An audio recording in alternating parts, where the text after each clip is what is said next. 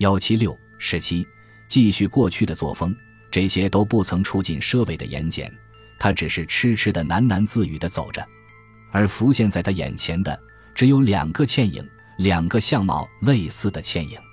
不错，罗绛云完了，易红霞也完了。绛云曾经给予他急需勇气，叫他静静的去发掘不合理的情势的根源，而把它齐根铲除。红霞搅起了他心头的沉淀。重又鼓起了他的勇气，但是他们都完了，他的眼前的明灯完全破灭了，他将永远生活在黑暗中了。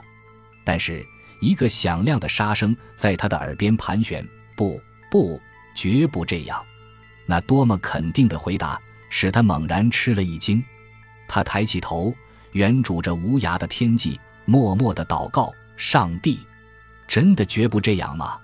立即。他得到了回答，依然是那样坚定的语气。真的，绝不这样。他放下视线，瞥见对街一所百货公司，正是春季大减价的时期，广告的旗帜触目的在旗杆上飞舞。门首一架扩大机正发出沙沙的声音，又在继续着问：“无论如何不这样。”佘伟不禁暗自失笑了。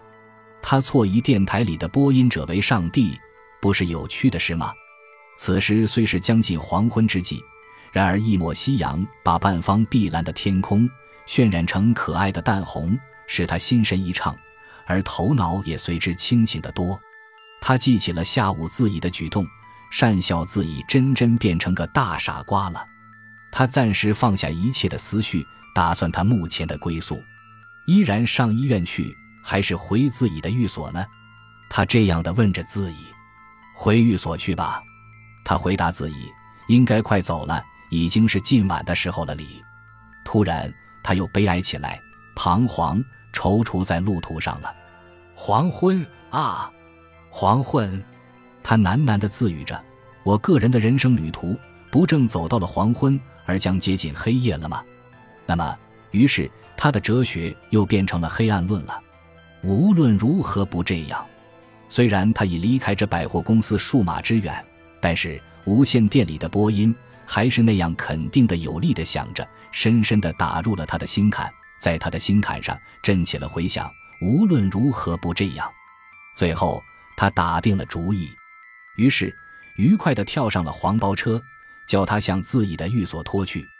车上一阵阵的晚风拂上他的面庞，他清醒着，默然着，但是他又放射了他的漫无止境的思想之箭。佘维有了肯定的打算，无论如何不这样，这是他的现在的，也是今后的人生观。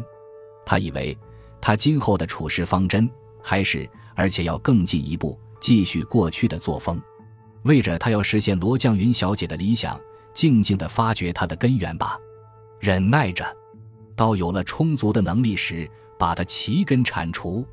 何为他们？罗绛云与易红霞。与他们或他们同样的弱者报仇，即是铲除掉一切人世间的弱肉强食的不合理的事和强暴凶恶的毛贼。他并不曾走到所谓黄昏，事实上，他现在正是重见光明的时候。他有了深切的信心，心中放出了光明的火花，照耀着自己，驱自己向有为的前途走去。他抱着绝大的雄心。让黄包车送他到自己的寓所去。